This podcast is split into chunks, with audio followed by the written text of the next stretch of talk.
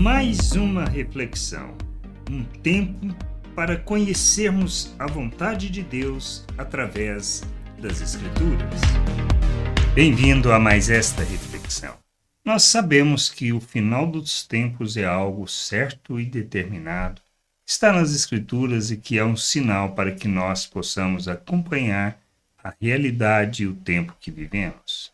Vivemos o tempo da graça, mas tudo caminha para que propósito, a vontade e o plano de Deus se conclua, e para que a sua ira se consuma como está determinada. Nós precisamos aprender a observar isso. Precisamos crer nisso? Talvez não. Tá? Muitos ainda não crerão e nem aceitarão e acham que isso é simplesmente é, fábulas inventadas e escritas por homens. Mas estão nas Escrituras. Creio.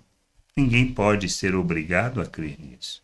Mas devemos buscar, se queremos compreender a realidade que vivemos e para onde estamos indo, nós precisamos compreender a vontade de Deus. Devemos buscar de todo o coração e pedir que, de fato, Ele fale conosco e e que ilumine o nosso entendimento. Mas precisamos compreender que isto depende dele se revelar a nós, depende dos seus atos de justiça que já foram proclamados. Mas uma coisa é certa e que a gente não pode, não pode deixar de nos atentar às calamidades que sobrevirão a este mundo. Nós vivemos momentos difíceis, mas ainda sobrevirão outros momentos de calamidade que afetarão toda a terra e que são os últimos atos de calamidade. Como diz assim, com as sete calamidades que sobrevirão, como está em Apocalipse, no capítulo 15, fala sobre isso, calamidades que sobrevirão, e com isto Deus consumará a sua ira. Diz assim lá em Apocalipse 15, 1. Vi no céu outro sinal grande e maravilhoso, sete anjos que tinham os sete últimos flagelos, pois com estes se consumou a ira de Deus. Flagelo é calamidade, e é isso que a gente precisa entender.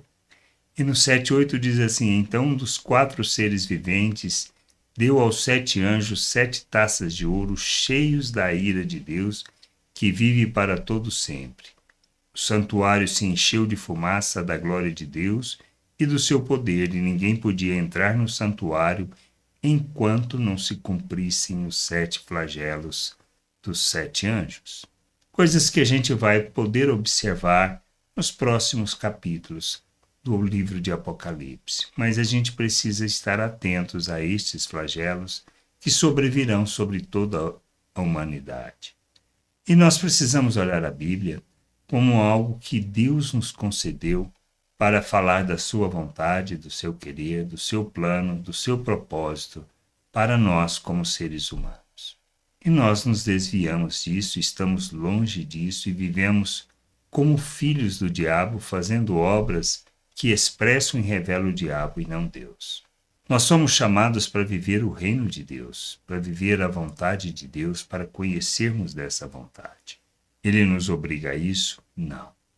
Ele nos chama por sua graça, por meio da oferta de Cristo, para que a gente experimente a verdadeira vida, para que a gente experimente o verdadeiro plano que ele tinha para nós, para sermos o ser humano pleno que ele planejou, para revelarmos a sua glória, manifestarmos a sua justiça, andarmos segundo os valores eternos. Deus precisa disto?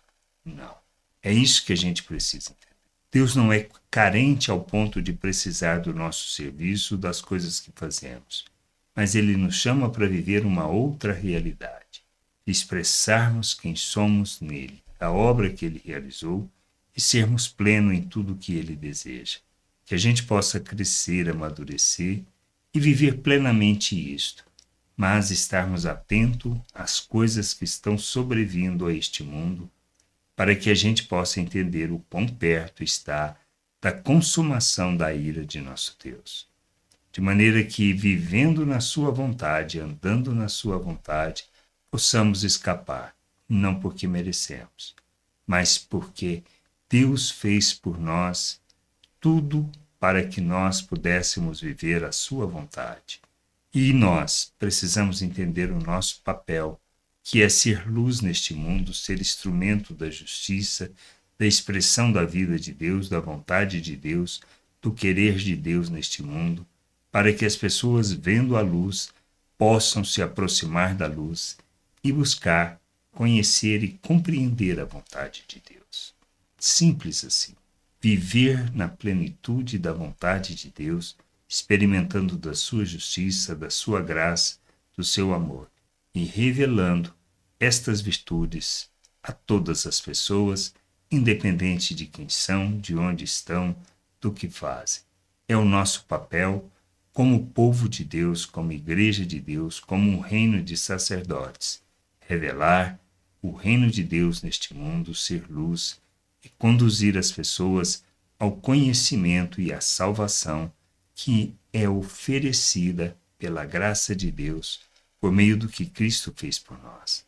Que a gente possa entender e buscar de todo o coração conhecimento, entendimento para que a gente viva na plenitude da vontade de Deus e a gente possa ser verdadeiros cristãos neste mundo, revelando a glória do Pai. Graça e paz sobre a tua vida. Amém. Gostou da reflexão? Compartilhe. Não deixe de ler as Escrituras. Medite para poder crescer no conhecimento e vontade de nosso Deus e nosso Pai para que, conhecendo o Senhor, possa o revelar ao mundo.